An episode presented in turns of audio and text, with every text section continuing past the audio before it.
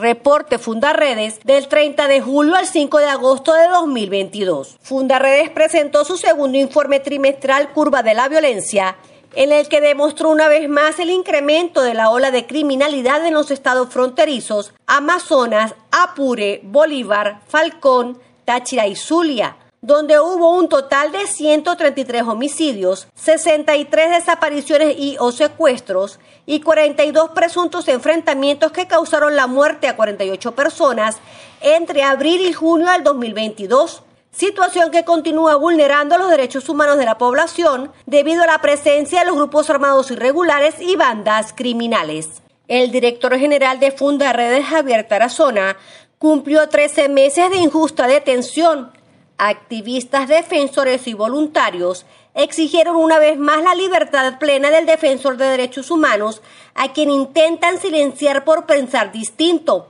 recordando además que ha recibido tratos crueles y degradantes por parte del Estado venezolano. El embajador de Estados Unidos para Venezuela, James Jimenez Story, se pronunció en su cuenta oficial de Twitter ante los 13 meses de detención arbitraria de Javier Tarazona, señalando que ninguna persona debe ser detenida por defender derechos humanos y menos cuando su salud está deteriorada sin recibir atención médica. Del mismo modo, agregó que la comunidad internacional continúa atenta a la situación de Tarazona. En el estado Barinas, la productora agropecuaria Nancy España denunció la invasión de su finca por parte de 30 hombres armados, quienes mantienen secuestrados a los trabajadores. A pesar de las reiteradas denuncias, las autoridades no han atendido la situación, vulnerando de esta manera el derecho a la propiedad privada. Más de 50 familias indígenas de la comunidad de Santa Fe, Las Playas, municipio Mara del estado Zulia, siguen afectadas por un derrame petrolero ocurrido hace tres semanas, paralizando la actividad pesquera que constituye su principal sustento.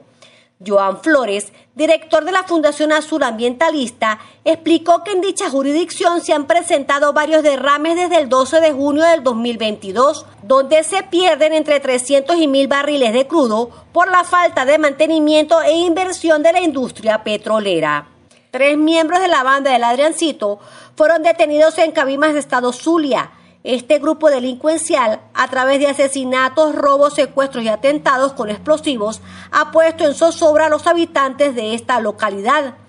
hecho que ratifica las denuncias realizadas por Fundaredes sobre la presencia de al menos 16 bandas delincuenciales en esta región occidental de Venezuela. En Barrancas del Orinoco, municipio Sotillo del estado Monagas, se suscitó un enfrentamiento entre la guerrilla del ELN e integrantes de la megabanda delictiva El Sindicato de Barrancas, dejando una persona fallecida. Durante los primeros días del año 2022, Funda Redes registró la incursión del ELN en Barrancas del Orinoco, donde a sangre y fuego intentó apoderarse de este territorio controlado por la agrupación delincuencial desde hace 15 años aproximadamente. El alcalde del municipio El Callao del estado Bolívar, Coromoto Lugo, denunció que ha recibido llamadas telefónicas de presuntos grupos armados amenazándolo de muerte. Por su parte, voceros del partido Primero Justicia señalaron que se trata de una respuesta a su gestión comunitaria en el municipio ocupado por la guerrilla y las bandas criminales que controlan este territorio minero. Los gremios docentes y demás trabajadores adscritos al Ministerio de Educación en todo el país llevaron a cabo una serie de manifestaciones ante la arbitrariedad cometida por el Estado venezolano al no cumplir con la cancelación del bono vacacional en su totalidad, tal y como está contemplado en la ley. Comparte, ayudemos a vencer la censura en Venezuela. Consulta estas y otras informaciones en nuestro portal web www.fundaredes.org.